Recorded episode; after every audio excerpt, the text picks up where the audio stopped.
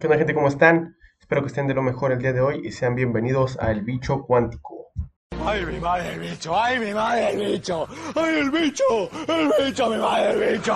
Ok, el día de hoy hablaremos sobre los routers. Tal vez esta palabra la hayas escuchado alguna vez en un ambiente un poco tecnológico, incluso friki. Pero, ¿qué es un router? Un router. Un router es un dispositivo de hardware diseñado para recibir, analizar y mover paquetes entrantes a otra red. También se puede usar para convertir los paquetes a otra interfaz de red, descartarlos y realizar otras acciones relacionadas con una red. Entre sus características más importantes o fundamentales, podemos encontrar que interpretan las direcciones lógicas de la capa 3 en lugar de las direcciones MAC como lo hacen los switch. Son capaces de cambiar el formato de la trama, poseen un elevado nivel de inteligencia y proporcionan la seguridad de red. Pero, no obstante, un router no solo sirve para la transmisión de datos o las conexiones a Internet, la mayoría de los routers permiten conectar discos duros y usarlos como servidores de uso compartido de archivos o impresoras a las que se pueden acceder todos los usuarios de la red. En el mercado existen cuatro tipos de routers. El primero es el router inalámbrico o por Wi-Fi.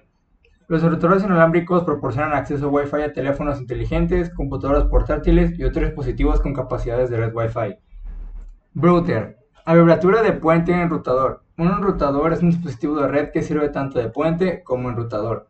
Router central. Un router central es un enrutador de una red informática que enrutan datos dentro de una red pero no entre redes. Y por último, el enrutador virtual. Un router virtual es un enrutador de respaldo utilizado en la configuración BRRP. Muy bien, ahora que ya tenemos un poco de conocimiento acerca de lo que son los routers, podemos concluir que pues no solo nos sirven como mucha gente cree, que nada más puede ser para poder conectarse o para que varios dispositivos estén conectados e incluso para mejorar la señal del Wi-Fi, que a veces por eso creemos que es mejor conectarlo al router que al modem, pero también vimos que se pueden tener como servidores y eso es algo muy interesante que mucha gente desconoce. Bueno, y para finalizar, quiero agradecer a mi primo Charlie que me apoyó en este eh, podcast acerca de los routers, ya que él se acaba de comprar uno recientemente y tenía ganas de ayudarme y, pues, se aprendió un poco más acerca de lo que son y no solo comprarlo como los videos de internet que nada más dicen cómpralo porque mejora tu conexión, sino que a la hora de leer el diálogo y lo que estamos hablando, eh, pudo eh, tener más conocimiento acerca de los routers.